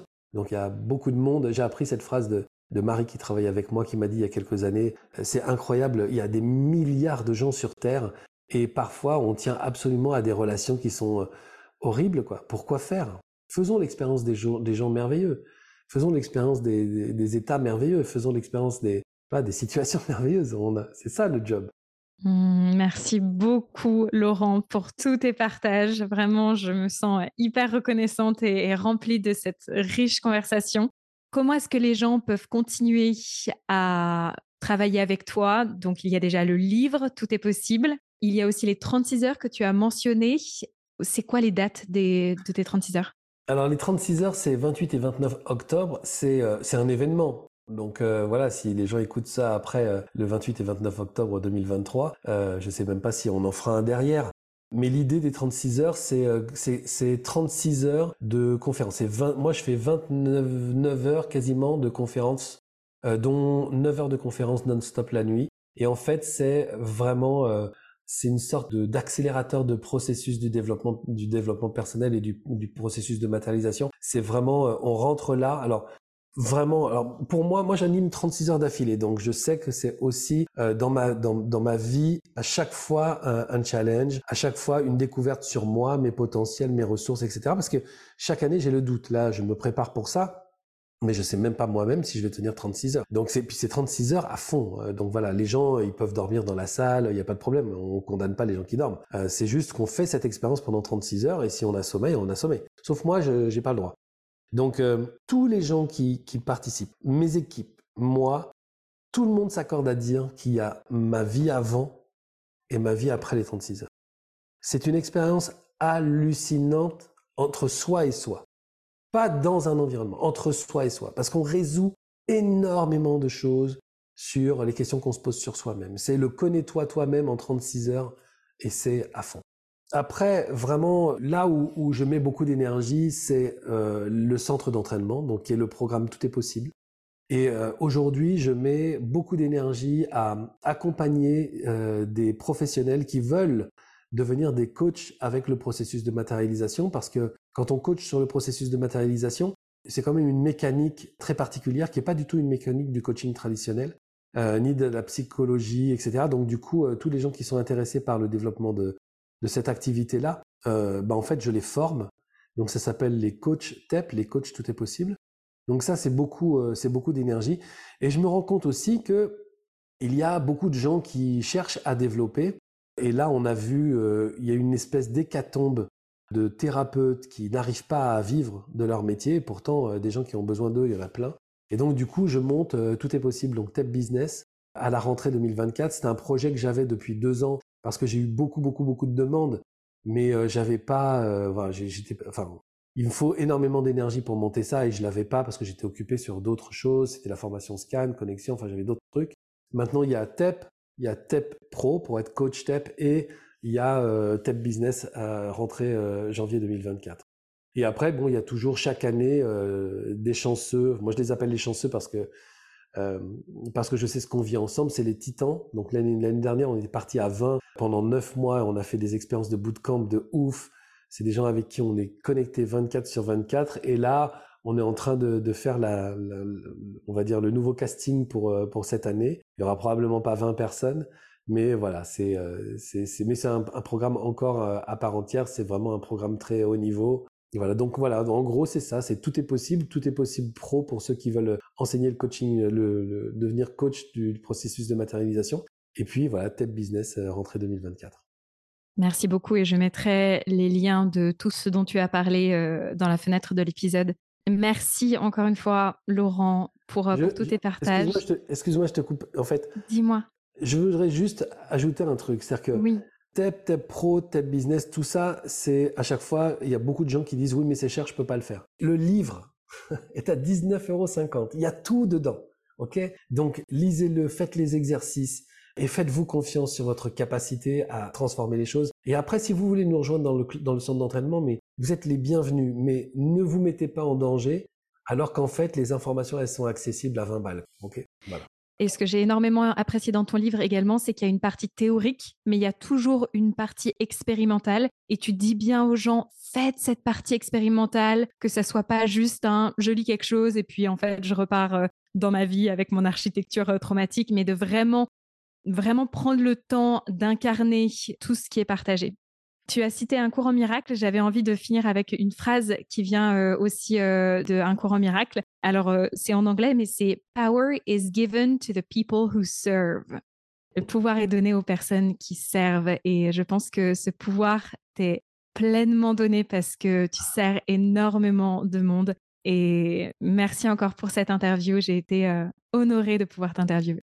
Merci beaucoup, Anouk. Merci aussi de donner cette euh, possibilité d'expression je pense que c'est riche. Moi, tu, tu, me dis ça, mais je ne peux m'empêcher d'ajouter en moi, je ne fais que ce que je peux, comme tout le monde. Mais c'est vrai que je le fais avec cœur et je sais que ça résonne et que ça me permet de rencontrer voilà, des gens qui passent le flambeau comme toi. Et c'est un vrai bonheur en fait. Ma vie est un bonheur parce que voilà, régulièrement, bah, il y a des sur mon chemin. Donc merci beaucoup. Merci d'avoir été avec nous pour cette conversation. J'espère que l'épisode t'a plu et que tu y as trouvé des conseils inspirants et motivants pour mieux naviguer sur l'océan de ta vie. N'hésite pas à venir me voir sur Instagram et à me dire ce que tu as le plus appris lors de cette conversation. Quels ont été tes aha moments? De mon côté, depuis l'interview, mon énergie is glowing et je baigne pleinement dans la croyance que tout est possible et que je suis la créatrice de ma vie, ce qui est tellement fantastique et empouvoirant. Et puis si tu as apprécié le podcast, alors une façon simple de me soutenir, c'est de te rendre sur l'application Apple Podcast ou Spotify et de me laisser 5 étoiles et un commentaire écrit si l'application le permet. N'oublie pas de t'abonner pour t'assurer de ne manquer aucun épisode. Comme toutes les semaines, ça a été un grand plaisir d'avoir été dans tes oreilles. Et si personne ne te l'a dit aujourd'hui, alors laisse-moi te rappeler que tu es une queen et que tout est possible. Crois en toi and keep going beautiful. Je te souhaite une magnifique journée, soirée, où que tu sois, et je te dis à la semaine prochaine.